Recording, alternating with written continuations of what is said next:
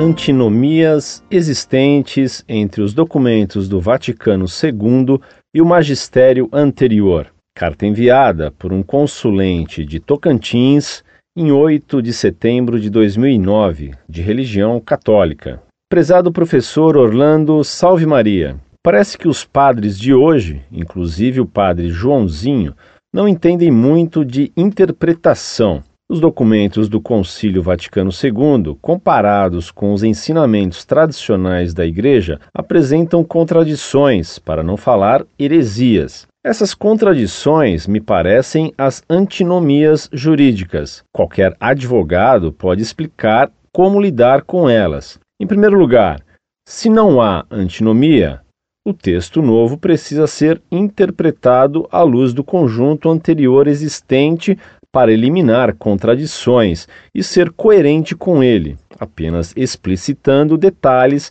que devem ser coerentes com os outros textos. Num segundo caso, se há antinomia, trata-se de uma inovação que deverá ser a.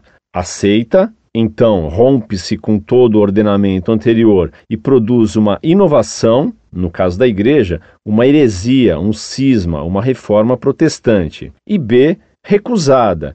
Trata-se de uma incongruência, em termos jurídicos, ilegalidade ou inconstitucionalidade, que não pode ser aceita. É como se o chefe do poder executivo no caso o Papa, fosse logrado por parlamentares de má fé, os sacerdotes conciliares, e pela Comissão de Constituição e Justiça, as congregações que deveriam examinar o texto, que teriam dormido no ponto, entre aspas, como Pedro durante a agonia espiritual de Cristo no Getsemane. Estaria o concílio abrindo a paixão de Cristo e de sua igreja, que se prolonga até nossos dias? Aguardemos a ressurreição. Saudações cordiais. Muito prezado doutor, salve Maria. Agradeço-lhe muito sua carta tão sintética quanto clara. O senhor, em poucas linhas, explicou o mal feito pelos textos ambíguos do Concílio Vaticano II. Considero sua carta uma contribuição muito grande para vencer as dificuldades trazidas pela pastoralidade do Vaticano II.